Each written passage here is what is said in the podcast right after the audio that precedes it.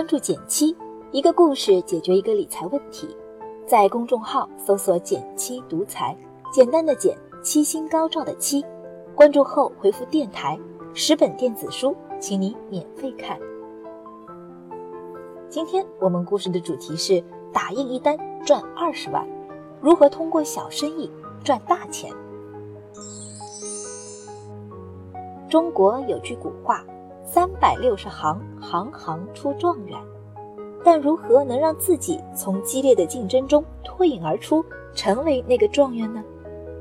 这是最近我在“简七独裁”微信公众号后台收到的一个提问。想要解答这个疑问，不妨先看看那些突出重围的行业领头人是怎么做的。比如一单生意就赚二十万的传奇打印店容大，就很值得我们借鉴。你身边是否也有类似的小生意做成大明星的案例呢？欢迎点赞留言和我分享，我会看哦。还是老规矩，先给我的答案。容大的致富经总结起来只有三点：找准定位、超出预期、与时俱进。听上去浅显的道理，却让容大成长为离上市最近的打印店。他们是怎么做到的呢？我来慢慢解释给你们听。我们来看容大的生意经第一点：找准定位。任何长远发展的公司都需要定位，而定位的核心就在于，与其更好，不如不同。两千年，容大开业了，但它起步很晚，只能捡剩下的客户。打印店最好的客户都在设计院、建筑所。两千年起的这十年。正是中国基建事业发展最好的时候，高铁、地铁、公路、大楼项目一个赶着一个，每一个项目都有大量的标书、工程图要打印。相比之下，上市企业 IPO 资料打印的生意就显得无趣的多。上市申报资料格式固定且极其严格，充满了数字表格。我曾有个律师朋友报送一个准 IPO 公司的材料。用了好几个拉杆箱不说，来来回回打印了八次。即使如此繁复，几万到十几万元不等的费用，比起设计院、建筑所，并不算是大生意。大型连锁打印店看不上这些又累又没赚头的活儿，却让容大生存了下来。上市企业 IPO 资料打印的市场，从两千年的几百万，迅速增加到了如今超过六千万的市场。净利润超过百分之四十。等行业大佬们想回过头来时，容大已经占据了近九成的市场，且口碑极佳。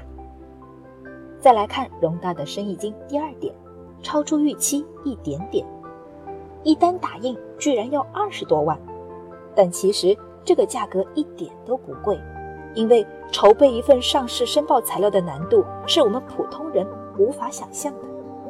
做个形象的比喻，小时候咱们都用过的新华字典有六百页，而一份上市文件却可能有一千页，甚至多达一千五百页，再加上各种公司财报、审计数据、资产负债情况等大量数据和表格，工程量可想而知。为了避免客户反复提交修改和提高材料审核通过率，容大从客户接待流程。到材料制作流程，做到了对内对外两个极致。对内极致精细的内部培训，将打印员分为 A、B、C 三个等级，对学徒们的技术精益求精；对外极致体贴的管家式服务，在店内设置备有饮用水、食物的休息室，用来接待券商等相关人员。办公、休息、开会，你都可以在容大一站式完成。就是几乎每个环节都超出用户预期一点点的韧劲，让容大有了赚钱的底气。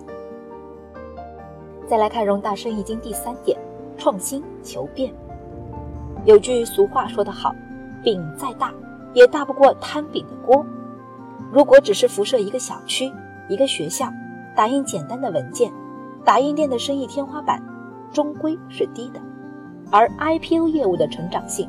是支撑容大异军突起、高速成长的隐藏逻辑。不过，俗话说的也好，成也萧何，败也萧何。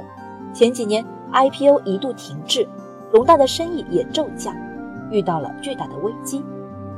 这时候，荣大的领军人物退伍军人周振荣的韧劲再一次体现。